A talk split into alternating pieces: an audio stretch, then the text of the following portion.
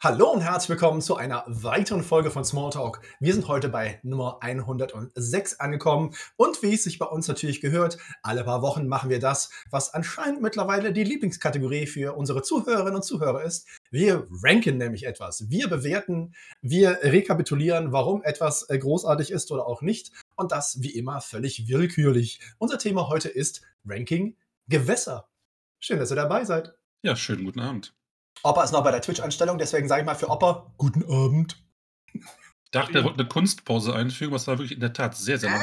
Eine sehr lange Kunstpause. Also, guten Abend. Ich dachte mir schon, okay, das muss eine sehr dramatische Kunstpause, eine super Ankündigung oder irgendetwas sein. Und äh, ja, übrigens, ich bin überhaupt nicht vorbereitet. Also, ihr beiden werdet das heute äh, hauptsächlich machen müssen. Ich habe nur einen Fluss mitgebracht. Ähm, hinter mir, das ist die Themse, falls sich jemand fragt. Man kann ja auf der Themse, ähnlich wie in Venedig, auf so lustige Dinger panten, also so mit dem Stock da durch die Gegend äumeln.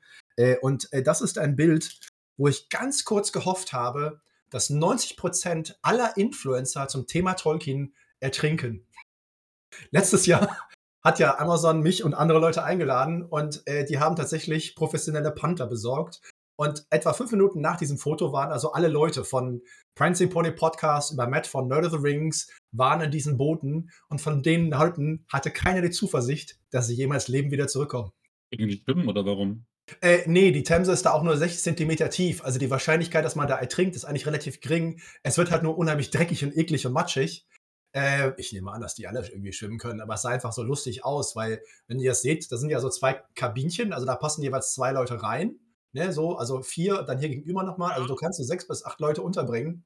Und wenn du so ein schmales Boot natürlich irgendjemand zu wackeln anfängt, die sind halt nicht wirklich stabil. Ne? Also das geht halt äh, ganz, ganz schnell. Wer schon mal in so ein Ruderboot eingestiegen ist am See, der weiß, äh, das ist gar nicht so einfach. Ne? Tja. Ich finde gut, dass du das gleich so mitgebracht hast, dass wir nochmal zu unserer letzten Folge zurückkehren können. Ja, als wir über Frodos Eltern gesprochen haben, äh, die sich wahrscheinlich äh, die halt umgekommen sind auf dem, auf, auf dem Brandywine. Genau so einem Boot, ja. Genau. Daraufhin wollte ich hinaus. Ja. Ja, Smalltalk, das sind so viele Ebenen über Ebenen über Ebenen. Es ist unfassbar. Ja, ah. Ebenen, äh, so wie unsere Tiers. Soll ich mal vorstellen, ja, oh, was wir heute, oh ja, oh, auf jeden was wir ja, heute an, oh ja. an, an Tiers äh, anbieten werden. Ich glaube, das äh, Konzept wird sich sehr schnell erschließen. Wir fangen heute mal ganz unten an, auf dem untersten Tier. Das ist das äh, Meerschweinchen, ein völlig nutzloses Geschöpf. Sieht vielleicht niedlich aus, ist aber komplett retardiert und dumm und hat äh, überhaupt keinen Nutzen für diese Welt. Auf Tier Nummer 4, dem zweithöchsten, ist der Flusskrebs. Ich habe jetzt nichts gegen Krebse, ganz im Gegenteil, aber ich glaube, im Vergleich zu äh, anderen Krebsen ist der Flusskrebs schon eher unten einzusiedeln. Auf dem mittleren Tier ist der Wasserbüffel. Ja, also kann man mal so machen, nehme ich an. Auf den oberen Tiers ist e äh, erst der Seestern was hauptsächlich an äh, SpongeBob liegt und Patrick. Das äh, hat ein paar Sympathiepunkte gebracht und den Seestern auf Tier 2 gespült. Und ganz oben ist natürlich das mächtige Nilpferd. Äh, das wird heute unser Top-Tier sein. Als er, als er mit Meerschweinchen angefangen hat, dachte ich mir schon, oh mein Gott, in welche Richtung kann das nur gehen heute? Ja. Jetzt das ist so geil. Ich bin mal gespannt, wie heute, wie oft wir heute das, das, da geben wir das Nilpferd.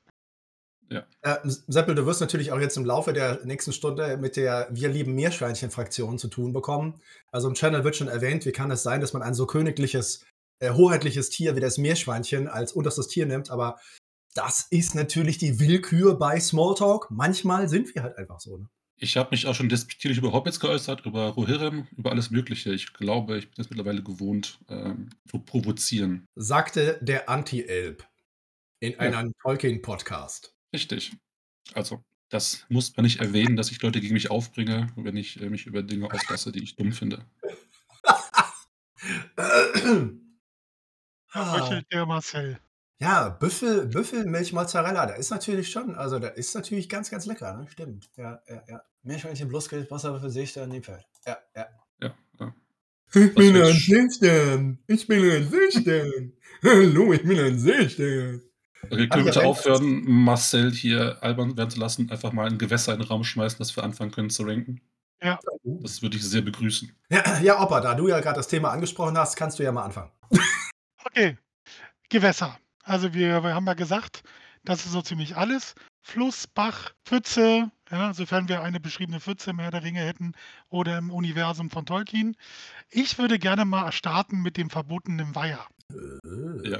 So, dieser gute verbotene Weiher, äh, den lernen wir ja im dritten, äh, im dritten Buch des Herr der Ringes kennen.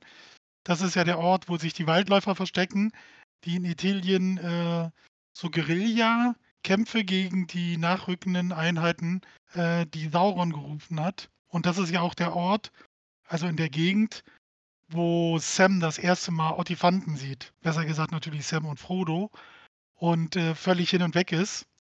Und dann werden sie ja gefangen genommen und an einen Ort gebracht, den verbotenen Weiher, der jetzt deswegen ja verboten ist, weil die, die Waldläufer, die da ihren Stützpunkt haben, den, den Henneth Anun, und die wollen natürlich nicht, dass er entdeckt wird, deswegen ist der verboten. Und jeder, der nicht zu den Waldläufern gehört, wird ja eigentlich da getötet. Der Einzige, der nicht getötet wird, ist Gollum. Und das ist ja auch wieder so eine Schlüsselszene, die hätte den Ringkrieg anders ausgehen lassen. Weil wir ja alle wissen, Gollum spielt noch eine wichtige Rolle. Und wenn er dort getötet worden wäre, hätte er diese Rolle nicht ausführen können. Nach der Beschreibung ein wunderschöner Ort. Man sollte jetzt nicht aus großen Höhen äh, versuchen, da äh, Skydiving zu machen oder besser gesagt, das ist ja äh, Klippenspringen zu machen, weil unter dem Wasser da sehr viele spitze äh, Steine rausragen und das an jedes Ende des äh, Lebens hervorrufen könnte. Für mich, wie gesagt, ein wichtiger Ort, deswegen ein Seestern. Ja, da hatte ich auch auf meiner Liste den diesen Ort. Ähm, man sollte noch erwähnen, dass ähm, dieser, der Weiher selber gefüttert wird oder gespeist wird von einem Wasserfall, der wahrscheinlich der höchste Wasserfall in Italien ist. Und das ganze Gesamtkonzept, also A, halt diese geheime, geheime Basis, also eine der, der Hauptnachschuborte ähm, für die, für die äh, Waldläufe in Italien. Zusammen mit, dem, mit diesem Wasserfall, dem Weiher dazu, ähm, das ist ja nur fast schon eine Art heiliger Ort für, für, für die Waldläufer, neben der strategischen Bedeutung das ist natürlich schon, da kann man in Tier 2 gehen, ohne sich in irgendeiner Form stellen zu müssen. Tatsächlich war auch äh, der Begriff Hennis Anun in einem der ähm, äh, Quiz, Quiz-Shows auf der Mittelerde fest eine Frage, die mir gestellt wurde, die ich dann beantworten konnte. Da war ich damals sehr, sehr stolz auf mich. Es gibt ein Video von dem aus dem ähm, Festfilm, wo ich dann da vor mich hinspringe und sage, ich der geilste Typ bin, weil ich halt dieses Rätsel gelöst habe. Das ist also auch auf persönlicher Ebene gibt es eine Verbindung zwischen mir und diesem Ort. Äh, ich äh, für meinen Teil äh, möchte noch Folgendes hinzufügen. Also ich sehe das ähnlich wie ihr. was aber natürlich Seppel nicht wusste, ist, dass es eine Phase in meiner späten Jugend, also so etwa Anfang 40, Mitte 40 gab, ähm, wo ich eine bestimmte Serie sehr, sehr häufig geguckt habe. Und man kennt das ja, wenn man Serien sieht, mit denen man sich identifiziert oder die Dinge und Themen bearbeiten, die man persönlich für sehr wichtig und emotional für Bedeutung hält, äh, ist, äh, ich habe mich sehr lange als äh, ein, äh, als ich bin ein Lichtern. Hallo, ich bin ein Lichtern. Ich bin also eigentlich jeden Tag durch die Gegend gerannt äh, und habe den Satz gesagt, ich bin ein Lichtern. Ähm, deswegen äh, möchte ich eigentlich jetzt intuitiv von jetzt ab pauschal alle Bilder und Wässer, Flüsse, Buchten, Seen, Meere, irgendwas mit einem Lichtern bewerten. Das ist aber ein bisschen scheiße. Weil das, ist dann schön, wenn du davon absehen könntest. Ja, aber ich bin halt Imminensichtern. Äh, er ist so großartig. Was für eine großartige Rolle. Wer immer den Sprecher damals gemacht hat, ich äh, weiß immer nur, dass, bei, dass Mr. Krabs der äh, Kurgan ist. Äh, was mich halt auch persönlich immer sehr, sehr freut, dass äh, ein großer Held meiner Jugend äh, später Mr. Krabs gesprochen hat. Ähm, nee, äh, tatsächlich ist Henry nun einfach völlig geil, der verbotene Reiher. Ich würde tatsächlich wirklich einen Seenstern geben, ungeachtet meiner Vorliebe für Seesterne. Ja, da wird jetzt schon sehr einig los hier. Mhm. Willst du mit dem nächsten Gewässer weitermachen, du Seestern? Äh, ja, ich äh, bin, ich bin Seestern. Ähm, ich bin ein großer Fan, äh, das wissen ja vielleicht einige, vom Tolkien Gateway und auch von der Adapedia. Äh, das sind also die Wiki-Versuche und Arbeiten, äh, wo sehr, sehr viele Informationen zusammenkommen. Äh, und lobe hier ausdrücklich die Adapedia, weil es gibt tatsächlich dort eine Kategorie namens Gewässer.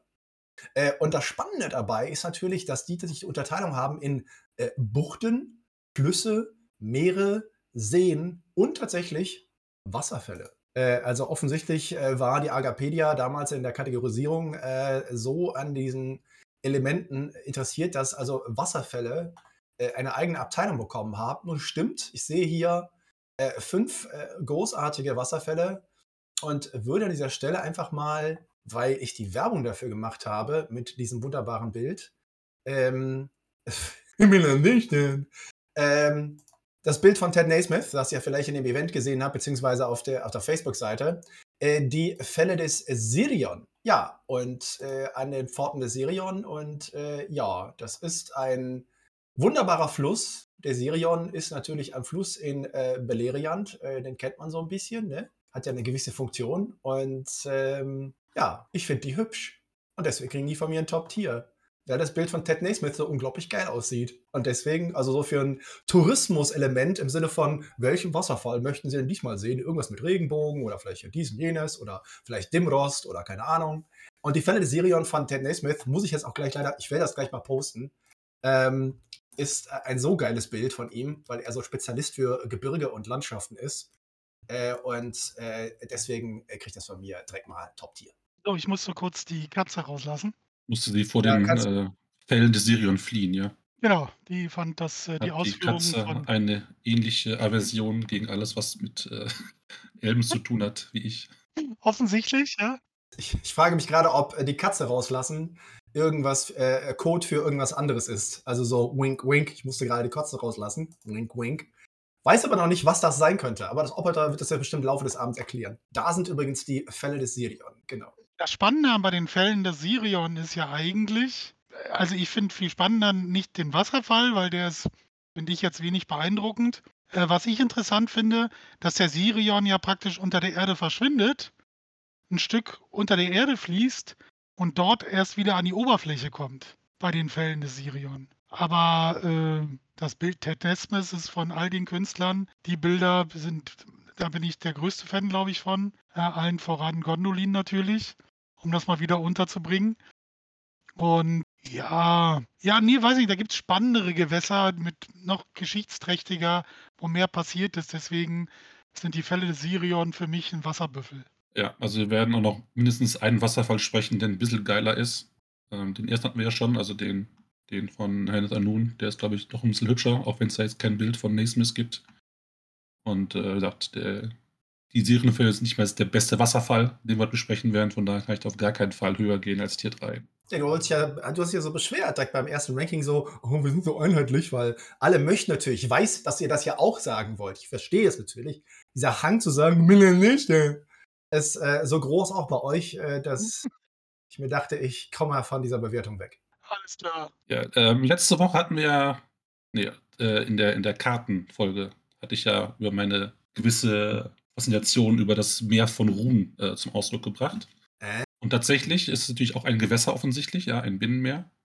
Das, äh, also passt das hier hervorragend rein. Und äh, tatsächlich gibt es so ein paar, paar interessante Sachen darüber zu, zu erzählen. Also zum einen ähm, gibt es da eine bestimmte Sorte von Rindern, äh, die Rinder von Araf, die sogar schon von Oromir selber gejagt wurden. Das sind also irgendwelche total beeindruckenden, äh, bisonartigen Riesenrinder, die da herumgrasen um halt äh, diesen, dieses Binnenmeer herum. Und äh, tatsächlich aus einem der Hörner von diesen Rindern ist auch das Horn Boromirs äh, beschnitzt worden. Das, äh, also von Ruhn bis, bis, bis Gondor gibt es eine Verbindung.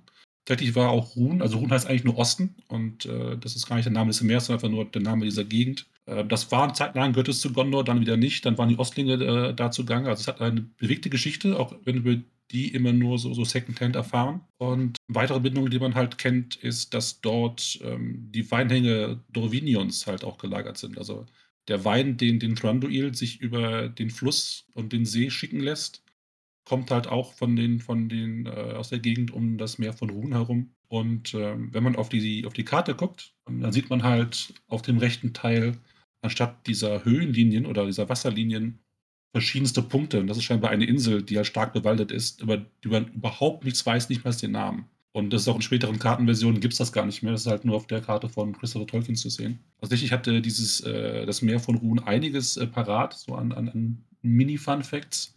Und deswegen ist es für mich ein Tier 2. Also klassisches äh, Seestand für mich. So wie du das gerade ausgeführt hast, also das Meer von Ruhen, das hatten wir, das hast du ja gesagt, das hatten wir ja in der Kartenfolge, das ist, das springt einen so ins, auch ins Gesicht, wenn man die Karte aufmacht. Weißt du, es ist weit im Osten und dann sieht, okay, weißt du, da vorne ist alles, wir haben das Auenland, wir haben äh, das Nebelgebirge, den Anduin, den Düsterwald und dann kommt erstmal nichts und dann das Meer von Ruhen. Und du denkst dir so, ups. Und äh, cool, die Ausführungen, also das mit den Rindern, hatte ich bisher, glaube ich, noch nicht gehört. Äh, das mit dem Horn Boromirs ist mir vielleicht mal zu Ohren gekommen, aber habe ich nicht weiter abgespeichert. Und äh, das mit dem Wein fand ich jetzt auch spannend. Und das macht es auf jeden Fall zu einem Tier 2, ohne es so auszuführen, wie Marcel es gerne hätte. Also, seien wir doch mal ehrlich, äh, wir reden ja, äh, also ich meine, erstmal ist natürlich Smalltalk, deswegen ist es, also die Begründung ist völlig willkürlich. Ich habe auch eben die Fälle des Sirions, ohne den Sirion zu nehmen, äh, mit einem Top-Tier äh, versehen. Äh, das kann also alles ganz schnell passieren. Und äh, also ich meine, natürlich, Boromirs Horn ist ja ganz schön, aber sein Horn wird halt gespalten. Hashtag. Äh, ne? Also ist auch wieder so ein bisschen äh, das äh, traumatische Erinnerung.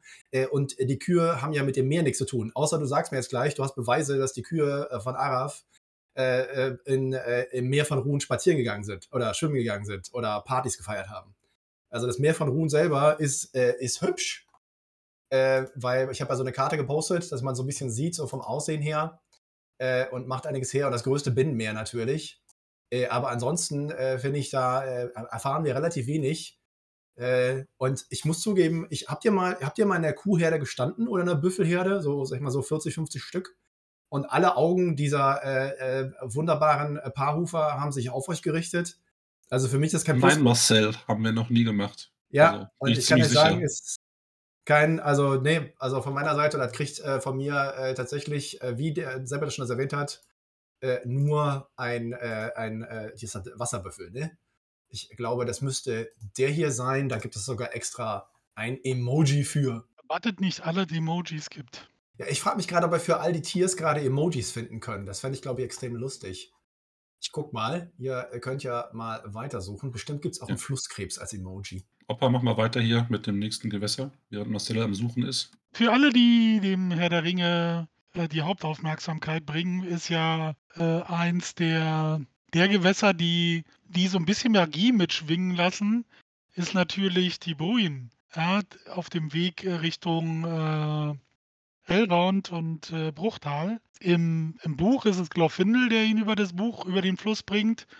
Und äh, die Bruin selbst reagiert, als die Ringgeister versuchen, äh, die Vor zu überqueren. Und im Film ist es ja Arwen, die sie mehr oder weniger beschwört. Ah, die Beschreibung ist die gleiche. Also wie Frodo es in seinem, in seinem Fieber wahrnimmt, dass er sagt, äh, dass die Gischt aussieht, als wenn das ganz viele weiße Pferde wären, die praktisch darunter geritten kommen. In beiden, in beiden Dingen ist es eine schöne Beschreibung und auch ein Bestandteil, der für die Geschichte wichtig ist. Ansonsten hätten sich ja die Ringgeister Frodo einverleibt, den Ring gewonnen und den zurück zu Sauron gebracht. Dementsprechend für mich auch Tier 2, der gute alte Seestern. Ja, also tatsächlich für den Seestern und das Meerschweinchen in der Form äh, gibt es leider keine Emojis. Äh, wir haben nur für die drei anderen Tiers. Also werden wir von jetzt ab nur noch diese drei Tiers nehmen können. Äh, ja. oh, Moment. Willst du, weit, willst du übernehmen, solange der jetzt einen Seestern sucht? Äh, Nehmen wir doch den. Ich, ich, ich muss erstmal muss ich ohnehin meine Wertung abgeben für den Brunnen. Also ähm, ich finde das Gewässer an sich relativ unspannend, aber es ist halt der erste Kontakt, gerade für jemanden, der den Hobbit gelesen hat, mit dem, mit Elrond in dem Sinne. Also man kennt Elrond als den, den, den, den Chef von diesen Hampelmännern, die in Bäumen sitzen und besoffen äh, Lieder grölen. Und im Herrn der Ringe beschwört er einfach irgendwelche Wassergeister, die den Schrecken des Buches bis dahin einfach mal wegspülen. Völlig, völlig äh, humorbefreit. Und das ist halt schon eine beeindruckende Sache. Deswegen muss schon wieder in den Seestern gehen, weil das ist so das erste Mal, dass der Herr der Ringe gefühlt ein bisschen magisch wird. Aber es, vorher war es halt irgendwie, klar gibt es den Hexenkönig und so ein Kram, aber es war halt irgendwie, es war einfach nur komische Wesen, aber es ist wirklich, dass er jetzt Leute die Welt mit äh, verändern, so wie es eigentlich sein sollte, und da irgendwelche magischen Dinge äh, erzeugen. Das war das erste Mal so, hui, was für ein cooles Buch. Ja, ich muss ja rein vom Verständnis her nochmal nachfragen bei Opa. Also wir reden jetzt nicht, reden wir von der Furt des Bruinen oder reden wir von dem Bruinen selber? Von dem Bruinen selber. Mhm, okay, okay, okay. Ich wollte nur ein bisschen genauer sein, ein bisschen spezifisch. Ja, ja, ja. Ein bisschen mehr auf ja bezogen, ne? Ja, Wie hat ja. Rigon gerade gespielt, geschrieben? Marcel spaltet gerade Haare und Hörner. Ja, ja, ja, ja. Das ist im Herr der Ringe belegt, also kann ich das durchaus, äh, ne, wie ein Sandwich, kann ich das ruhig einbringen. Das ist gar ja, kein Thema. Äh, ich finde den Brünen eigentlich auch super cool. Äh, auch wenn man natürlich sagen muss, dass die Special Effects, äh, die an der Furt ja entstehen, äh, die sind ja so ein bisschen beigesteuert. Ne? War das nicht Gandalf, der sagte, ich habe ein bisschen eine Kleinigkeit hinzugefügt, also wenn ihr die Pferde gesehen habt, das kam dann von mir. Aber einen äh, Fluss, äh, den man praktisch auf äh, Knopfdruck irgendwie aus- und einschalten kann, der ist halt schon ein bisschen geil, muss man sagen. Ne? Also das ist das ist ja jetzt nicht irgendwie, irgendwie so ein Fluss, der so vor sich hin plätschert, entweder tief, gefährlich, groß oder irgendwas ist, oder an den, der an äh, großen Denkmälern vorbeifließt. Äh, man denkt ja so an das Rheintal, ne? Da ist ja natürlich, wenn man so einer Lorelei vorbeipöbelt, da ist ja schon was Feines. Äh, aber dass man den einen ausschalten kann, das ist schon ziemlich weit oben. Und ähm, ja, dann äh, muss ich auch zum äh, Nüchtern, Nüchtern greifen. Dann bist du wieder dran. Ja, Vielen Dank für die Meerschweinchen, Riund, hervorragend, hervorragend. Äh, obwohl die natürlich auch, also da kann man natürlich noch ein bisschen mitarbeiten, ne? also mit den Meerschweinchen. Vielleicht könntest du äh, uns mal gucken, ob du ein, äh, einen Screenshot findest. Da gibt es bestimmt irgendwo ein GIF oder ein, ein Fan-Edit, äh, wo die Reiter von Rohan äh, vor Minas Tirith äh, keine Pferde haben, sondern die sitzen alle auf Meerschweinchen. Vielleicht findest du sowas. Das wäre nicht, glaube ich, ganz gut. Ja. Okay. Wenn ich jetzt frage, wer ist als nächster dran, äh, wird gleich jemand sagen, du Marcel, ne? Ja, da habe ich dir gerade schon gesagt, aber du hast nicht Ja. zugehört. äh, hm. Tja, was machen wir denn? Was gibt's denn Schönes? Also ich äh, bin ja ein großer Fan äh, von der äh, Eisbucht von äh, äh, Foroshel. Ähm, eine Bucht im Nordwesten Mittelerdes, die äh, natürlich, wie der Name schon sagt, äh, da ist es schön kalt, da ist es äh, relativ frisch. Äh, wenn man da lang will, ist das so vom äh, Benutzen, also so, äh, ich steige in mein Bötchen und äh, paddel da lang, ähm, ist wohl offensichtlich nicht ganz so einfach, weil entgegen der Warnung der Schneemenschen, die da leben, äh, bestieg Arvedui, der letzte König von Arthedain, im Jahr 1975 des Zeitalter, äh, ein Schiff, das Kirdan ihm geschickt hatte, um den Hexen, den, den Streitkräften des Hexenkönigs zu entkommen. Und das, Schick, das Schiff versank dort, bevor es die Bucht verlassen konnte. Wobei, glaube ich, übrigens auch einige Erbstücke äh, des äh, Königreichs verloren gingen. Ich glaube unter anderem mindestens ein Palantir oder so. Also dieser, dieser Vollpfosten hat sich eine wunderschöne Landschaft ausgesucht, aber eine, die dummerweise äh, doch recht gefährlich ist. Ich finde, dafür, dass Avidui die Pappnase davor abgesoffen ist, kriegt er von mir Top-Tier. Hä? Ja, genau, die Palantir, die vernommen lassen haben, so sind abgesoffen, genau. Plus Ring Barahirs, ja. Ach nee, der Ring Barahirs haben die Schneemenschen bekommen, das war's, genau. Die sitzen da oben und fragen sich alle, was sollen sie mit dem Ring, aber, äh. Alter. Und dafür Top-Tier. Ja, warum nicht? Ja, ist schön da. Also so, ich, wir reden, ich, ich sehe das immer gerade als Tourismusgespräch hier. Ich rede von, wo möchten Sie gerne mal hin? Und wenn du da hinten hinkommst, so bis an diesem, dieser Eisbucht, ist da so eine große Plakette, wahrscheinlich so ein kleiner Burgerstand und vielleicht ein bisschen Getränke oder sowas. Vielleicht so ein, so ein äh, mittelirdischer Starbucks. Äh, und da steht hier übrigens starb Arveduin, letzter König von Arthedain, weil er auf die Warnung der Schneemenschen nicht gehört hat. Und äh, ja, und dann kommen halt im Jahr 10 bis 12 Leute hin, gucken sich die Plakette an, machen Fotos für Instagram und fahren wieder. Und ich finde, das ist ein Top-Tier. Und die Schneemenschen verkaufen Repliks der Sachen, die da versoffen sind. kann das mal in die, darfst also in, in, die haben halt zwei Parantiri nachgebaut und sagen halt so, das, das, das hat er, das ist halt eigentlich abgesoffen, äh, sind aber nicht mehr benutzbar. Also weißt du, das ist so diese, diese Legendenbildung. Weil in Wirklichkeit haben die ja alles. Also sie können den Ring des Barriers ja zeigen, also den haben sie ja ja. Und der ist halt so in so einem kleinen Kabinett, ne? Kannst du gucken, hier übrigens. Ja. Eisbucht und Forchel, völlig geil. Ich glaube, Marcel, kein einziges Wort und äh, ich gehe ins, ins äh, untere Tier. Das ist für mich äh, das, ja, Flusskrebs. Es ist halt nur eine fucking Eisbucht, wo nichts ist. Ja, es, geht, liegen zwei geht, Palantir, ja, es geht ja noch tiefer. Also der Flusskrebs ist ja vorletztes Tier. Also ich überlege tatsächlich ein Meerschweinchen. Ja, Wir ich wissen alle, wofür ich das Meerschweinchen aufwenden werde, oder? äh, fast. Aber ich nehme hier schon das Meerschweinchen. Also Marcel konnte mich auch nicht überzeugen. Also, wenn euch der Ring der Barriers, zwei Palantir, Avedui, die Geschichte Mittelerdes überhaupt nicht phasen und so, ja, dann kann ich auch nicht helfen, ne? Ja. Offensichtlich, ja. Ich habe das Problem, dass ich, äh, es gibt einfach so viele verschiedene Flüsse, Seen und irgendwas, dass ich natürlich nur die Sachen rausgenommen habe, die ich irgendwo relativ cool finde. Und deswegen habe ich, vielleicht, wenn ich nur Sachen vorstellen wollte, wahrscheinlich die äh, gut abschneiden. Und wir können mal anfangen mit dem Anduin, finde ich. Also der, der muss ja heute vorkommen, offensichtlich. ist ja quasi der Fluss ähm, im Herrn der Ringe und im Hobbit und generell in Mittelerde. Und wir haben da so ein ähnliches äh, Dilemma wie mit dem Nebelgebirge, als wir die Gebirge gerankt haben. Der ist einfach so riesengroß und hat so viele Abschnitte, dass man halt nicht weiß, soll ich ihn als eines bewerten oder soll ich mir die einzelnen Abschnitte rausnehmen. Ich persönlich würde sagen, wir machen einmal Anduin selber und dann nehmen wir dann noch separat ähm, den Nen Hithuel, also den, den See, mit den Argonath, mit ähm, den Rauros-Fällen und wo dann auch einige Sachen stattfinden. Was kann man dann äh, direkt danach in Angriff nehmen. Und ähnlich am Nebelgebirge ist der Anduin einfach so, so groß, so mannigfaltig und so konstant wichtig für die ganze Geschichte, dass alles andere als ein Top-Tier einfach albern wäre. Und das muss natürlich immer einfach mal gesagt werden, damit wir ihn auch durchhaben, bevor es heißt, wir haben ihn vergessen oder so. Das wäre albern. Dem ist eigentlich kaum noch was hinzuzufügen. Das ist, wir kehren bei allem, was, wenn es um Mittelerde geht, kommen wir über kurz oder lang immer irgendwann am Anduin an. Ja, ja die, da wo die Hobbits herkommen. Anduin.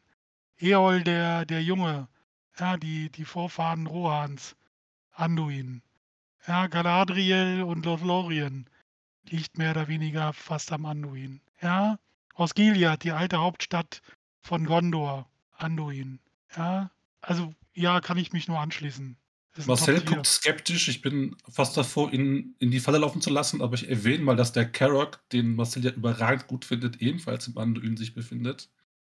Die Schwertelfelder, da wo Isildur schwimmen geht und feststellt, ist nicht so geil, Pfeil im Rücken äh, zu paddeln. Der Ring wird von Gollum am Anduin gefunden in Schwertelfeldern. Wie gesagt, also alles, was, was, was, wenn es einen Fluss gibt, der irgendwie wichtig ist, ist das einfach der Anduin. Also ich für meinen Teil äh, habe jetzt eben kurz überlegt, dass wir tatsächlich mal eine Folge machen müssten. Ähm, äh, Ringkrieg-Tourismus. Also äh, äh, die Hotspots im vierten Zeitalter. Äh, wo du im Endeffekt zum Beispiel sowas machen könntest wie Frodo und Sams Wegs nachmarschieren. Und auf dem halben Weg ist immer so in gewissen Stationen hast du halt so ein, ich nenne das mal nicht mehr Starbucks, sondern ich nenne ihn halt Arwen Bucks. Weil, ne, oder keine Ahnung, du bist halt dann Rivendell und da ist halt jetzt nicht McDonalds, sondern halt, keine Ahnung, ein Gimli Donalds. Äh, und ich glaube, da, da könnte man tatsächlich viel machen. Aber was willst du am Anduin groß präsentieren? Also an die Argonath kommst du praktisch nicht dran, die steht total unpraktisch. Äh, die eine Insel ist irgendwo im Anduin, da kommst du ganz schlecht hin. Äh, Leute paddeln da falsch, landen dann im Raum. Ja. Das kannst du voll vergessen. Ja. Es gibt Boote, ja, die am Rheinfall eine Insel ansteuern. Ja. Das ist keine Ausrede. Das kriegst du auch. Ach, du willst, äh, du willst mir sagen, dass Du willst also mir sagen, dass es ein Boot gibt, äh, das den Rauros ansteuert. Da sind so 20 äh, Elben am Start und paddeln praktisch so als Motor. Und du sagst, ah ja, okay, alles klar. Mhm, gut, gut, gut. Äh, und außerdem, weißt du, auch Skelias ist eine Ruine. Also, weißt du, also ich finde jetzt die Argumente da nicht so überzeugend. Das kriegst du mir, also halb Wasserbüffel. Mehr, mehr kriegst du ja nicht. Also, weißt du? Also, das so macht toll er eigentlich nur, um uns zu, das macht er nur, uns, um, um uns zu ärgern, weil wir seine. Im Vergleich von Sirion, die sieben Flüsse von Ossiriant, weißt du, die ganzen geilen Sachen. Weißt du, wenn mir von der nicht mehr. Ja, alles die weg. sind unter Wasser, deine, deine sieben Flüsse. Was ist mir denn, was ist mir denn, warte, dieses Argument, das gibt's nicht mehr. Ja, mein Gott, Ring von Bahia ist ja auch, habe ich ja gerade gesagt, haben die Schneemenschen, Schneemenschen. aber sich, die, die haben ja, da so ein Kabinett gebaut, damit die Leute hinkommen können und gucken. Ja, vielleicht haben sie ihn einfach irgendwie kaputt gemacht, weil, keine Ahnung, fanden sie doof oder haben sie ihn in die Eisbucht geworfen. Brauchen sie ja nicht. Egal, nee, ist ein Wasserbüffel. Nee. Okay, ist ein Wasserbüffel. Und der Mann ist Tolkien-Experte. Das, das kann man eigentlich gar nicht mehr zählen, oder? Ja, dann schmeiße oh, ich mal den, den Siranon in die Runde. Ja, das ist ein Bach, der der Westflanke der Nebel, des Nebelgebirges, ja, der in der Nähe vom Holzentor von Moria entsprang. Und warum werfe ich ihn in die Runde? Weil ja, der. Nicht mehr... Was? Weil es den nicht mehr gibt, Mann. Hm. Die, lass mich doch erstmal ausreden. Warum werfe ich den in die Runde?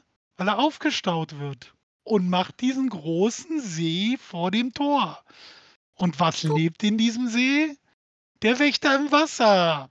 Apologetik für die Bösen? Ich glaub's nicht. Ich habe hier ganz produktiv für die Zwerge und ihr kleines Energiekraftwerk, habe ich hier mal den Siranon aufgestaut, weil ich mache das aus meiner Liebe für die Leute und deswegen, ja, alles klar. Entschuldigung, erzähl weiter.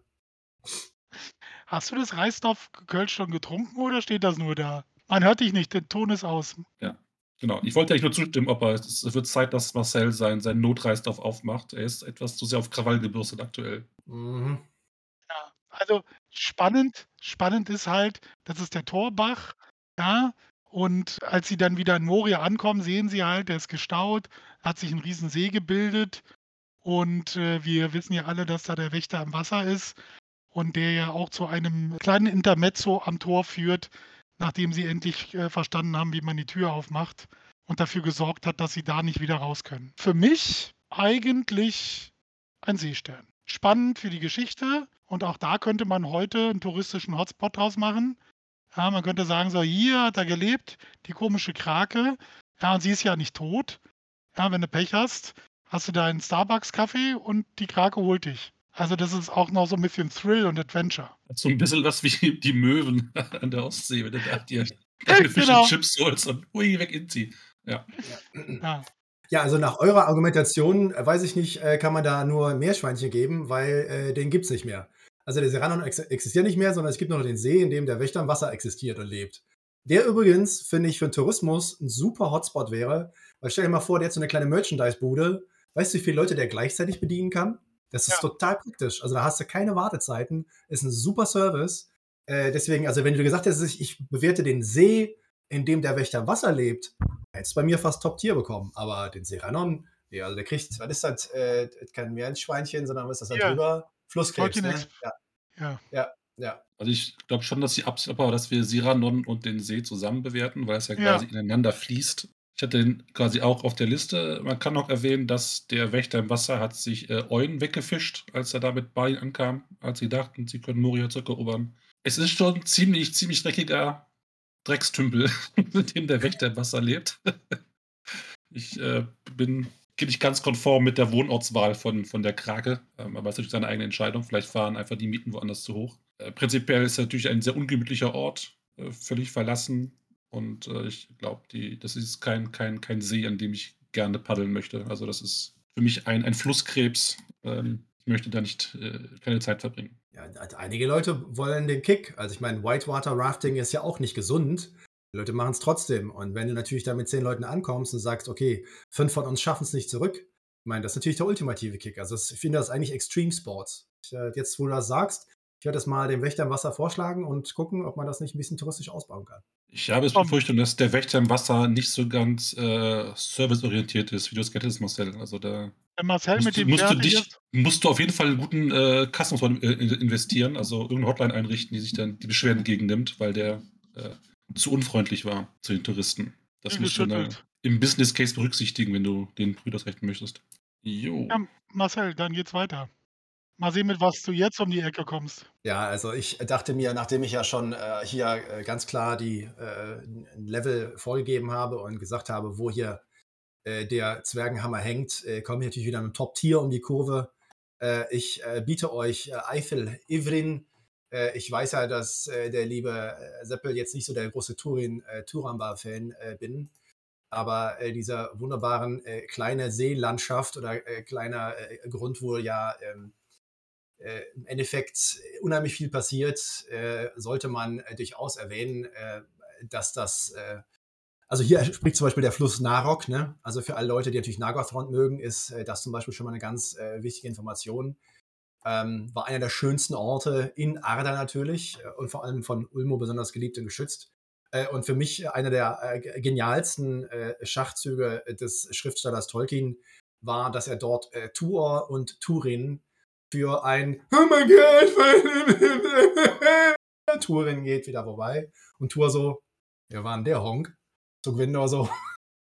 Und äh, für einen kurzen Augenblick in der Geschichte des ersten Zeitalters, dramatisch, treffen sich diese beiden wichtigsten und großartigsten äh, Menschen. Ähm, und dann äh, kommt äh, Glaurung vorbei, robbt einmal drüber und dann ist da alles kaputt. Äh, Top-Tier, so viel Dramatik kriegt man an einen Fluss und ein Gewässer in einem Meer kaum geboten. Äh, so viele wichtige Persönlichkeiten, die da vorbeischauen und sagen, es ist einer der schönsten Orte. Äh, da muss ich sagen, das ist einfach äh, Top-Tier. Und da wird es schwierig, was anderes zu geben. Äh, wer das tut, sollte sich schämen. Äh, ich nenne keine Namen. Ich schäme mich nicht. Ich hatte den Narok auch irgendwo mir Notizen aufgeschrieben, weil das ist äh, der Fluss, der theoretisch Nagelfront beschützt hat, vor entdeckt zu werden und erobert zu werden. Und äh, Megabrain Turin hat gesagt, da brauchen wir eine Brücke drüber, über die Armeen äh, draufpassen und die halt im, äh, im schlimmsten Fall auch nicht schnell genug äh, eingerissen werden kann. Und das war dann der Untergang von, von Nagelsfront. Das ist natürlich die, die Schuld des Flusses selber. Der hat eigentlich einen guten Job gemacht, aber wie gesagt, Turin ist halt ein bisschen deppert. Ja, ähm, ich habe mich jetzt mit den Flüssen aus Zeitalter 1 nicht so ganz befasst. Ähm, ich gebe einen Wasserbüffel. Sind bestimmt ganz coole, coole coole Sachen. Es geht da, nicht ja. um den Narok, Mann. Es geht um Eifel Ivrin, einen der schönsten ja. Orte fucking Mittelerdes, Mann. Nö. Ja, aber da. Schönheit, halt, Schönheit ist nichts für mich. Da hängen ganz viele Elben rum. Kann ich die gut heißen. Ich erzähle gerade von Tour und Turin. Ja, Elben. What? Also, Marcel, ich würde mich schämen, weil das ist ohne Frage für uns Gondolin-Fanboys einer der wichtigsten Punkte, ja, weil er da in eine Zwiesprache geht und bla und Sülz und von da aus ja mehr oder weniger dann langsam den Weg findet, wo er hin soll und wo er hin will. Und deswegen kann ich da eigentlich auch nur Top-Tier für gehen. Also wunderbar beschrieben, wie es da aussieht und ist halt eine wichtige Ecke im Beleriand. Wie angekündigt, können wir jetzt den, den Nen Hithuel besprechen. Also ist der, dieser See, den die Gemeinschaft erreicht, nachdem sie mit den Booten aufgebrochen sind von, von Lorien aus. Und wo sich dann das Schicksal der, der Gemeinschaft dann äh, in die verschiedenen Stränge auf, aufsplittet. Das ist der Ort, an dem Boromir äh, Frodo den Ring wegnehmen möchte, wo Frodo beschließt, äh, die Truppe zu verlassen und äh, mit Sam zu ziehen. Die äh, Merry und Pippin werden von den Orks gefangen genommen. Äh, wir haben mit den Argonath eines der, der, der schönsten Bilder bekommen, die es eigentlich so gibt aus dem Ringe-Universum. Also ich bin da ein riesengroßer Fan von. Ich weiß noch, das erste Filmplakat damals noch von Kinowelten hat die Argonath gezeigt. Ich war hin und weg von den Plakaten, wusste, das wird ein geiler Film. Direkt danach kommen halt die Rauchausfälle. Wir hatten schon erwähnt, dass die Fort Sirion nicht die besten Wasserfälle sind, die da drankommen. Das ist natürlich der Rauchausfall. Und das ist dann auch der Ort, an dem Boromir dann zur Ruhe gesetzt wird auf seinem Boot und dann mit dem Bötchen halt die, die Fälle runter, runterfährt und dann irgendwann gefunden wird, weiter unten an den Ufern des Anduin. Und das ist natürlich dann sowohl von, von der Landschaft her, also wir haben noch dann diese drei Hügel um den See herum, wovon einer in der Mitte steht, äh, Tollbrandir, wo noch kein Mensch drauf war, weil die, die Klippen zu steil sind. Also landschaftlich überragend, für die Geschichte überragend. Das also eine der, der, der, der Wendepunkte der Geschichte findet dort statt. Und das äh, alles zusammen ist ähnlich wie der Anduin selber, wovon es ja auch ein Teil ist, ein weiteres Top-Tier. Ja, ich muss erstmal nach dem Wasserbüffel von gerade, da habe ich das äh, Notfall-Reisdorf geöffnet und äh, überlasse Opa erstmal das Feld. Vielen Dank. Okay. Ich erinnere mich halt auch im Film, also das Plakat war tatsächlich überragend, da kann ich Seppel nur zustimmen. Und auch im Film ist das eine wunderbare Szene. Wie, du siehst, wie andächtig äh, Boromir schaut, als sie die Argonaut passieren. Ja, wie er so, oh, ja, also das ist absolut beeindruckend. Und das ist generell eine der stärksten Szenen sowohl im Buch als auch im Film, finde ich, wenn, mhm. wenn, Argo, äh, wenn Aragorn erwähnt, ähm, das sind die, äh, meine Vorfahren unter ihrem Blick hast du nichts zu befürchten, so äh, auf den ja. Paraphrasie wiedergegeben. Ich weiß, auf einem der ersten Mittelerde-Feste saßen wir irgendwann nachmittags rum mit einem Bierchen in der Hand und haben uns unsere Lieblingsstellen aus dem Ringe vorgelesen. Und das war halt eine der Passagen, die er vorgelesen hat. Also das habe ich noch durchaus vor Augen, diese, diese, diese Szene aus meinem persönlichen Erfahrungsschatz. Also, wie gesagt, einfach sehr viele Gänsehautmomente, sowohl im Buch als auch im Film, die sich halt in diesem Ort drehen. Ja, das, das Spannende, das hast du ja auch gesagt, ist, da zerbricht die Gemeinschaft in die verschiedenen Teile ja, da ist die, die erste Entscheidung, die, die Aragorn tatsächlich fällen muss. Ja, entweder gehen, äh, folgt da Frodo und Sam oder er rettet Mary und Pippin. Und das ist ja essentiell für die gesamte Geschichte, dass er sich entschieden hat, wie er sich entschieden hat. Ja, keine Ahnung, was Tolkien dann zusammengeschrieben hätte, aber von da an wird es ja richtig spannend, sage ich mal.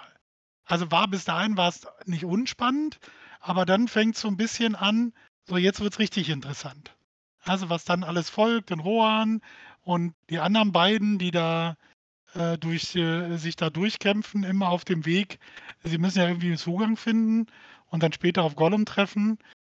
Also für mich auch ein irrer Ort.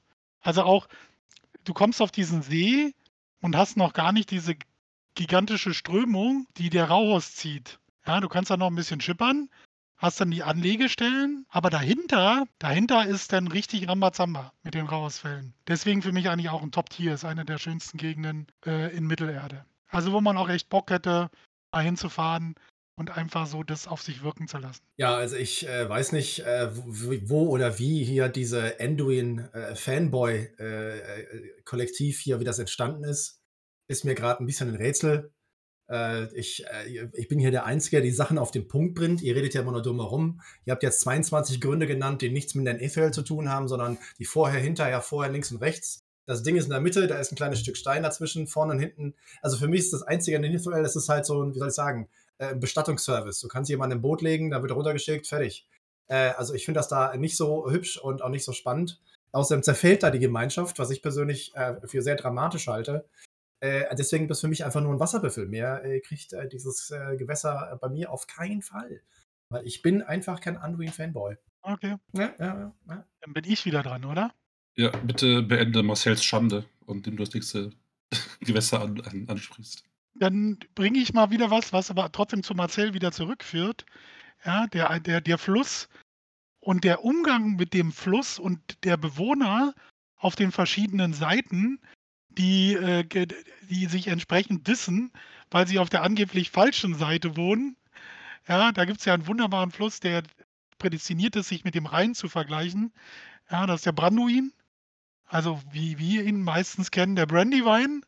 Ja, mit dem Bockland auf der anderen Seite, einen Seite und auf der anderen Seite mit dem Auenland. Ja, und das Bockland, das ja äh, praktisch zusätzlich erobert oder kultiviert wurde von den Hobbits. Und äh, als der alte Wald äh, sich das wieder zurückholen wollte mit einer großen Aktion mit äh, viel Gehacke und Pflanzen einer Hecke, äh, haben sie das dem Wald äh, praktisch abgeluchst.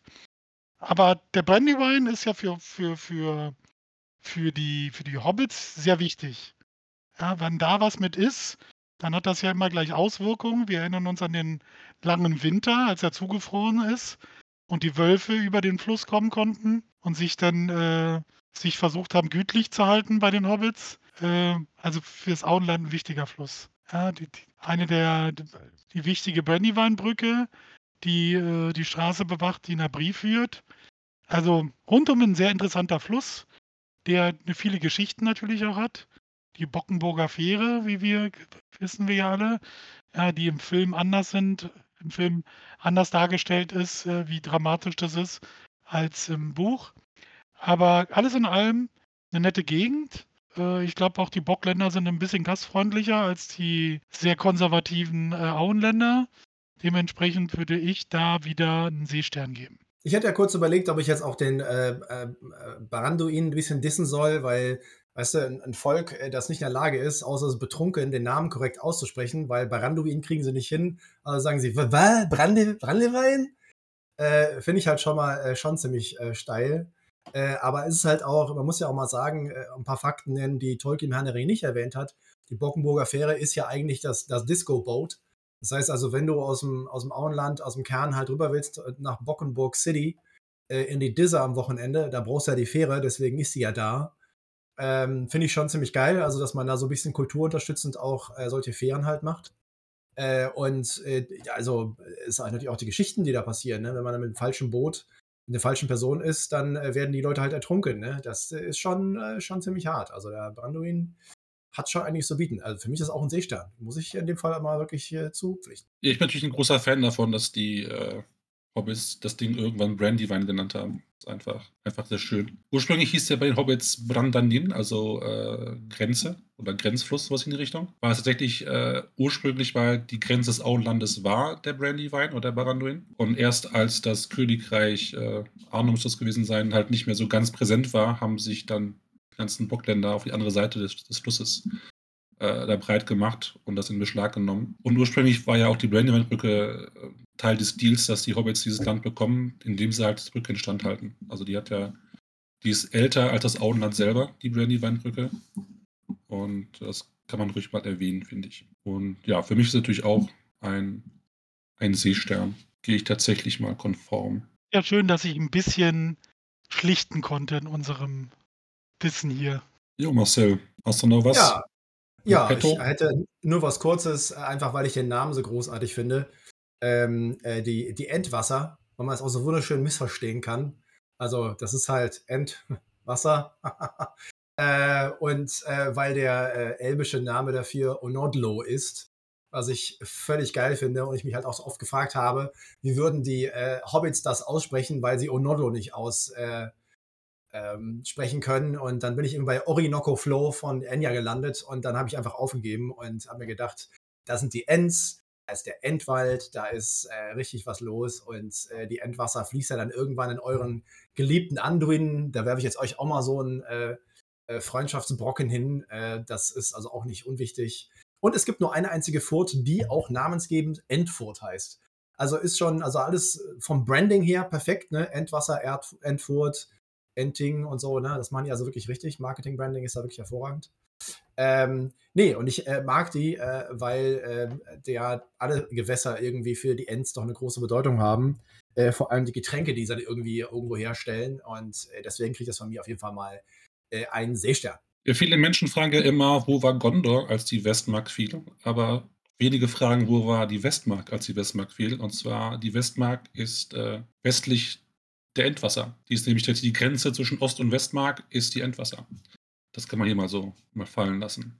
Ja, Fakten einzubringen ins Gespräch finde ich jetzt völlig kontraproduktiv. Ne? Ja, das äh, merkt man heute, ja. Und ansonsten ist die Endwasser natürlich äh, ein hervorragender äh, Getränk für äh, Basketballspieler, weil sie scheinbar Leute größer macht, als sie vorher waren. Ähm, ob das jetzt unter Doping fällt, weiß ich nicht. Sollte es eigentlich. Ähm, ja, ja, Seestern. Ich weiß nicht, was ich da hinzufügen sollte. Deine Bewertung. Seestern. Ja, ich möchte wieder ein Nilpferd vergeben und zwar an den Isen. Ähm, natürlich durch Was? den einen. Ja. Was? Also, ohne Isen gibt es nicht Sarumans Pool in Orthang. Ja, das ist das Wasser für unseren Lieblingspool und letztendlich ist ja auch der Pool ein Gewässer. Ja, seien wir ehrlich. Ja, ja, gut. Es ist ein, ein großer Ring mit viel Wasser drin und ich kann halt alles, was mit diesem Pool zusammenhängt, unsere, unserem Planschbecken für die Ents, nie was Geringeres geben als, als äh, ein Nilpferd. Das muss ich einfach mal untergebracht haben. Nee, du hast vollkommen recht. Ich habe mich jetzt gerade vertan. Nilpferd ist ja Top-Tier. Ja, Äh, ja. ja, na klar. Ja, hatte ich das wäre jetzt tatsächlich, wenn wenn ich jetzt noch mal dran gewesen wäre, wäre das mein Punkt gewesen, die Isen. Ja, weil die finde ich auch super. Ja, ist ja auch, wenn die Ents die die die Isen umleiten und ein paar Nebenflüsse und diesen Pool herstellen. Ja, wir kennen das, äh, Marcel, die Poolsuppe. Äh, deswegen, äh, ja, kann ich da eigentlich auch nur mit dem Nilpferd hinterher springen. Ja, einem aufblasbaren Nilpferd am besten. Ich bin Natürlich. jetzt gerade auch, bin auch gerade völlig begeistert. Da habe ich jetzt gar nicht so dran gedacht.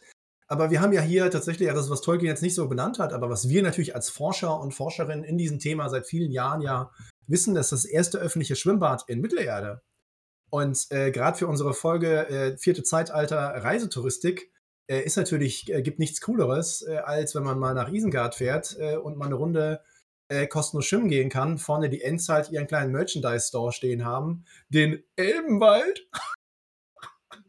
äh, und äh, dort kleine Ents verkaufen und äh, äh, kleine, was wir ja schon immer vorgeschlagen haben, Numenor äh, äh, aufblasbare Inseln äh, mit äh, dem eingebauten äh, Loch, sodass sie immer absaufen. Nee, also ich äh, bin da auch völlig begeistert von und ähm, jemand wie Baumbart als äh, Bademeister stelle ich mir halt gerade völlig, also ich meine, Baumbart Bademeister. Ich meine, kannst du dir das Namensschild vorstellen? Ist für mich top tier. Er ist ein Niedpferd, echt, ja. Bin begeistert. Wundervoll. Badentmeister. Badentmeister. da ist Potenzial, da ist Potenzial. Diese Folge, äh, ja, da können wir was draus machen, ja. Mhm, mhm, mhm. Okay, lass mich kurz gucken. Also ich habe nichts mehr. Du hast nichts mehr. Hat Marcel noch was? Äh, ja, ich muss ja zugeben, ich hatte ja erwähnt, dass ich äh, gar nicht so wirklich vorbereitet äh, war heute. Und äh, es, es ist ja auch so ein bisschen schwierig. Ich hatte eben kurz überlegt, ob ich die Furt des Karok nehme, nachdem eben kurz der Karok hier gedisst wurde. Ähm, aber das wäre dann der Anduin und das wäre natürlich äh, völlig kontraproduktiv zu meinem gesamten Diss des heutigen Tages. Weil es ja alles Anduin, was nicht Anduin ist. Ähm, ich, ich weiß nicht, ich finde eigentlich die äh, Koevienen haben wir heute noch gar nicht angesprochen. Was natürlich so als der Ort, an dem die Elben erwacht sind, ist schon ein bisschen steil. Also äh, vorausgesetzt, man hat ein bisschen Sympathie, kann Sympathie mitbringen gegenüber Elben und Elbinnen. Dann hat man natürlich, ich sehe schon Sepp, eher so, äh, Meerschweinchen.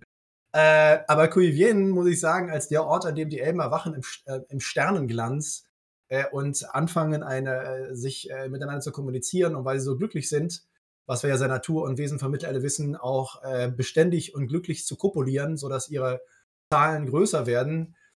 Das muss ich sagen, also da gibt es kein anderes Gewässer, an dem so häufig Dinge getan werden. Und das finde ich insgesamt einfach so viel positive Energie an einem Ort. Äh, ich bin da eigentlich schon fast bei Top Tier, aber bei den anderen Sachen, die ich als Top Tier bewertet habe, äh, kann ich in dem Fall halt nur sagen. Kulvien, das Wasser der Erwachen, des Erwachens. Ich habe schon erwähnt, dass heute mindestens ein Meerschweinchen kommt. Und das natürlich habe ich mir das hierfür aufgehoben, für den Ort, wo die Elben herkommen. Äh, man kann natürlich erwähnen, dass Kuivien an sich gar kein Gewässer ist, aber es ist nur der Landstrich, der an das Binnensee von Helka da liegt. Und äh, was man dazu erwähnen kann, Helka, ähnlich wie Ringil, sind halt zwei sehr große Binnenmeere gewesen im ersten Zeitalter, die entstanden sind, als Melkor die beiden großen Lampen, äh, Eloin und Ormal, umgestoßen hat. Und dabei ist scheinbar so viel Schaden entstanden in der Umgebung, wo die Lampen gestanden haben, dass dort da diese riesengroßen Binnenmeere äh, entstanden sind. Und das, einer davon ist halt Helka und da liegt halt Kuivien dran, wo die Elben zum ersten Mal anfingen rumzunerven. Da ich ein Elben-Fanboy bin, bin ich jetzt auch wieder beim Seestern. Über den Seejuwel, also jetzt über den Landstrich oder da haben wir ja schon ausgiebig drüber gesprochen. Bunga Bunga am Seekuivien. Bunga Bunga am Kuivien, ja. Also was da für ein Hotel Gute stehen alte muss, ist Zeit. klar. Ist halt ein Pärchen und äh, natürlich auch, nicht, müssen ja nicht nur Pärchen sein. Ne? Wir sind ja heute im 21. Jahrhundert und im 9. Zeitalter sind wir ja doch relativ offen für viele Kombinationen. Ich denke, dieses Hotel ist auf jeden Fall Erfolgsgeschichte. Kann man davon ausgehen. Äh, Wir hatten jetzt sehr viel zu, zu Gondor, Menschen und Elmer. Wir können noch was über, für, für die Zwerge äh, hier ansprechen, und zwar den, den Spiegelsee, Mhm. den Keletzaram. Das ist der Fluss auf der anderen Seite von Moria. Wir hatten hier eben schon den aufgestauten See, der durch den Siranon äh, gespeist wurde, erwähnt. Auf der anderen Seite ist der, wie gesagt, der Spiegelsee, ein, ein See, der offensichtlich sehr wenig Wellengang hat. Der ist anscheinend sehr still und sehr glatt und auch von einer sehr, sehr tiefblauen Farbe laut Beschreibung. Und dort hat äh, Durin, der Erste, hineingeblickt und hat dann in der Spiegelung des Sees die Sterne gesehen, die eine Krone gebildet haben in sein Haupt und gesagt, ja, hier bin ich Mensch, hier kaufe ich ein und gründe Moria. Und dieser See hat äh, für, für Zwerge fast schon eine mystische Bedeutung. Und ähm, ich fand die Beschreibung, die ist relativ kurz im Herrn der Ringe, das ist, glaube ich, eine halbe Seite, die äh, da aufgewendet wird, aber ich fand die sehr schön, sehr malerisch und auch die Situation, nachdem halt ähm, Gandalf gestorben ist, dann diesen sehr, sehr ja, fast friedlichen, mystischen See da kurz gezeigt zu bekommen, fand ich eigentlich ganz, ganz schnieke. Und das ist ein weiterer Seestern. Also ich habe heute sehr viele Seesterne vergeben, habe ich das Gefühl. Was, wir, was du noch nicht erwähnt hast, das ist natürlich auch der Ort von Tragödien. Ja? Balin wird dort getötet, Ja. äh, nachdem er mal den See blicken will von einem Ork, als sie versucht haben, Moria zurückzuerobern. Aber trotzdem ein Seestern, du hast natürlich vollkommen recht. Ja, ist ein sehr wichtiger Ort für die Zwerge, auch tragisch, aber so ist es halt manchmal. Ich äh, glaube mich zu erinnern, auch wenn ich jetzt nicht hundertprozentig sicher bin, aber ich glaube tatsächlich, ja, ich äh, werde das auch gleich kurz posten. Es ist wieder ein äh, Bild von äh, Ted Naismith, das ich persönlich äh, seit Jahren auch feiere. Äh, Ted ist ja, wie ich schon erwähnt habe, ein äh, großer äh, Meister der äh, Landschaften. Und er hat tatsächlich ein Bild von dem äh, Mirror gemacht, das poste ich mal gerade. Und äh, wenn man das halt so sieht, äh, da fangen einige Alpenländer und Anrainerstaaten an zu schwitzen, weil da wollen die Leute natürlich hin. Also ich sehe diese vierte, vierte Zeitalter-Touristik-Folge schon wirklich vor mir, weil da muss man natürlich ein Foto machen. Das ist natürlich der Instagram-Spot schlechthin. Äh, und äh, sich da gespiegelt zu sehen, ist nicht in jedem Fall gut, weil einige Leute, da muss man vielleicht kein Foto von machen, aber so ist das halt. Aber äh, für Zwerge äh, natürlich äh, der Wallfahrtsort, äh, wo sie alle hinfahren, natürlich und ein Foto mit sich und dieser Stele ja machen. Finde ich auch. Also es ist ein Seestern, äh, würde ich auch gerne mal äh, vorbeigehen, aber da ist momentan halt immer so viel los, gerade im Sommer. Äh, das ist natürlich jetzt so mittlerweile ein bisschen schwierig, ne? Das ist ein bisschen überlaufen. Äh, ich finde, wir können auch noch äh, einen weiteren Gewässertyp hier, hier die Liste mit aufnehmen. Und zwar Sümpfe. Ich dachte da an die toten Sümpfe, die nicht so ganz einladend sind. Das sind Sümpfe ja selten. Die bekommen sehr viele giftige Dämpfe von den Schlackehügeln und dem Schicksalsberg ab. Demzufolge lebt da auch nicht so viel. Und das ganze Wasser kann da einfach ungehindert in diese Senke reinfließen und alles vermodern und vermatschen. Und das ist auch der Ort von der Schlacht von Dagorlat. Also sehr viele tote Menschen, Elben, Orks, die halt rumspuken. Und wir haben das ja auch schon in unserer Folge erwähnt zu den Gruselgeschichten in Mittelerde. dass die, die Wanderung von, von Frodo, Sam und Gollum durch die toten Sümpfe schon ein bisschen unangenehm ist für alle Beteiligten und äh, definitiv zu den Gruselgeschichten gehört, die wir im Herr der Ringe präsentiert bekommen. Und ähm, ich gebe dem Ganzen Wasserbüffel. Also natürlich ist das jetzt kein schöner Ort, aber die Schilderung, die wir bekommen, ist doch sehr eindrücklich und sehr intensiv. Und deswegen möchte ich da auch keine schlechte Bewertung zu abgeben. Also ich habe äh, eben noch gelesen, Rigund, Rigund meinte noch, sind Moore oder so äh, auch, äh, ne, gehören die auch dazu. Da wären für mich die Mückenwassermoore auf jeden Fall das unterste Tier, was ich sehr gut nachvollziehen kann. Ne, Absolut, ja, das kann man so unterschreiben, glaube ich. Ja, genau. Wovon leben die Viecher, äh, wenn sie keine Hobbits bekommen, ne? So in dem, in dem Sinne. Ich finde das eigentlich auch, also die, die, die, Sümpfe können wir definitiv äh, dazu nehmen, ob nun fließend oder stehend Gewässer, ist ja doch relativ gehüpft wie gesprungen. Äh, und äh, kann mich da auch der Bewertung mit dem äh, Wasserbüffel äh, anschließen. natürlich ein spannendes Gebiet, aber ist halt leider auch nicht so hübsch. Ich bin jetzt heute auch nicht unbedingt nach Hübschheit gegangen, sondern nach anderen äh, wie ich finde, sehr relevanten Kriterien natürlich. Ähm, aber äh, nee, das ist auch ein Wasserbüffel. Die hängen da wahrscheinlich auch ein bisschen in der Gegend rum, weil, ne, ist ja gemütlich und dann passt das schon. Kann mich dem nur anschließen.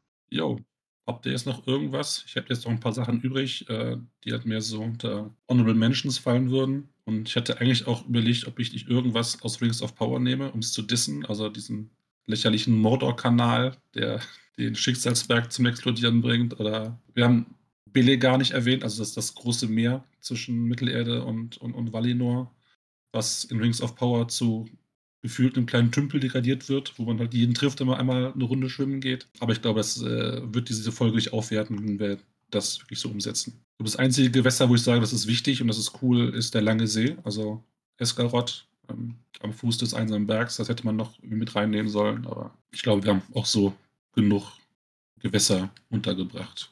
Also ich äh, muss dazugeben, wir haben natürlich äh, die Hobbits äh, jetzt nur mit dem äh, Brandywein so ein bisschen äh, erwähnt. Also man könnte jetzt noch sagen, natürlich gibt es den Wasserauer See. Ne? Das ist ja so äh, praktisch deren öffentliches Schwimmbad. da wird ja, ne, Sam planschte ja als Kind mit Rosi Hüttinger dort oft und erinnert sich daran, als sie irgendwo in Mordor rumeiern und weder Wasser noch irgendwas haben und kurz vorm Abnippeln sind. wie hübsch es da doch eigentlich ist. Äh, aber der Wasserauer See ist jetzt auch nicht irgendetwas, wo ich sagen würde, das müsste man jetzt unbedingt aufnehmen. Das ist auch so definitiv äh, ein honorable äh, Menschen. Und ähm, ich meine, es ich, ist auch einfach geil, wurde, also ich, es gibt ja einen Fluss im Auenland, der heißt Die Wässer. Also einen Fluss zu nennen, Die Wässer, ist halt auch schon, finde ich, ein bisschen steil. Aber das ist wahrscheinlich so ein bisschen wortspielmäßig, das, was Tolkien so gerne äh, ja auch immer getan hat. Und ähm, ja, aber das wäre jetzt so ein Honorable Mention, was ich noch einwerfen wollte, weil die Hobbits ja, ja doch ein bisschen unter repräsentiert waren. Prinzipiell, wenn man sich den Atlas Mittelerde mal so durchblättert, dann hat man hunderte Flüsse, Seen und, und andere Gewässer, die man unterbringen könnte, aber das meiste halt nur ein Name. Deswegen, ich finde unsere Liste so, wie sie ist, bis auf den langen See, ganz okay. Das kann man so machen. Ich hätte bei viel Zeit noch den verzauberten Fluss aus Düsterwald mit reingenommen und Gollums See, wo er äh, bei den Goblins haust und sich da ernährt von Fischen und von Orks, die sich ab und zu zu weit ja. verirren. Das sind so Gewässer, die man halt kennt. Äh, aber wie gesagt, auch da kann man, glaube ich, nicht so viel zu erzählen. Ja, dann würde ich sagen, war das eine Folge. Äh, nächste Woche geht es endlich wieder um Fußball. Gott sei Dank. Und zwar bringt Marcel zwei Jungs aus Jena mit. Ja, ich äh, kann hier schon mal mit großer Freude bekannt geben, dass die Mitglieder des einzigen, weltweit einzigen von Tolkien inspirierten Fußball-Fanclub dabei sind, von Jenas Tirit. Äh, die aber natürlich nicht nur über Fußball reden werden, sondern natürlich auch um die Verbindung zu Tolkien, äh, seiner Liebe zum Fußball und der Romantik im weitesten Sinne, die eine ganz große Bedeutung natürlich für das Schreiben von Tolkien hat. Also es wird äh, sowohl Kompetenz als auch viel äh, Spaß äh, und äh, Fußball- und Spielleidenschaft mitbringen. Und da bin ich ganz begeistert, freue mich sehr, dass wir die beiden haben gewinnen können für unsere nächste Folge. Und ich kann also da nur wärmstens empfehlen, da mal reinzuhören, weil die einige sehr überraschende Sachen mitbringen. Und äh, ja, also äh, ich sag nur Blau-Gold-Weiß, äh, die Jena Vereinsfarben, das äh, wird ganz großartig und passt hervorragend äh, zu Smalltalk. Ja, in dem Sinne noch einen schönen Sonntagabend und dann hören wir uns nächste Woche. Bis nächste, nächste Woche. Woche. Tschüss. Ciao. Danke, dass du dir diese Folge Smalltalk angehört hast. Wir hoffen, sie hat dir gefallen. Wenn du dich über unseren Podcast informieren möchtest, kannst du das gerne über unsere Social-Media-Kanäle tun. Du findest uns auf Facebook und auf Instagram als Smalltalk und auf Twitter als SmalltalkPod wie in Podcast. Dort findest du auch immer den direkten Link zu unserem Discord-Server, auf dem du live mit dabei oder dich mit anderen Tolkien-Fans austauschen kannst. Am meisten freuen wir uns natürlich über ein Like oder ein Gefällt mir oder noch besser, du abonnierst uns beim Podcast-Anbieter deines Vertrauens. Das hilft uns nicht nur auf unserem Weg zu Ruhm und Reichtum, sondern es bietet uns auch die Möglichkeit, mehr Leuten Mittelerde näher zu bringen. Vielen Dank im Voraus und vielleicht hören wir uns ja schon bald wieder. Eine neue Folge wird jeden Dienstagabend hochgeladen. Wir freuen uns auf jeden Fall.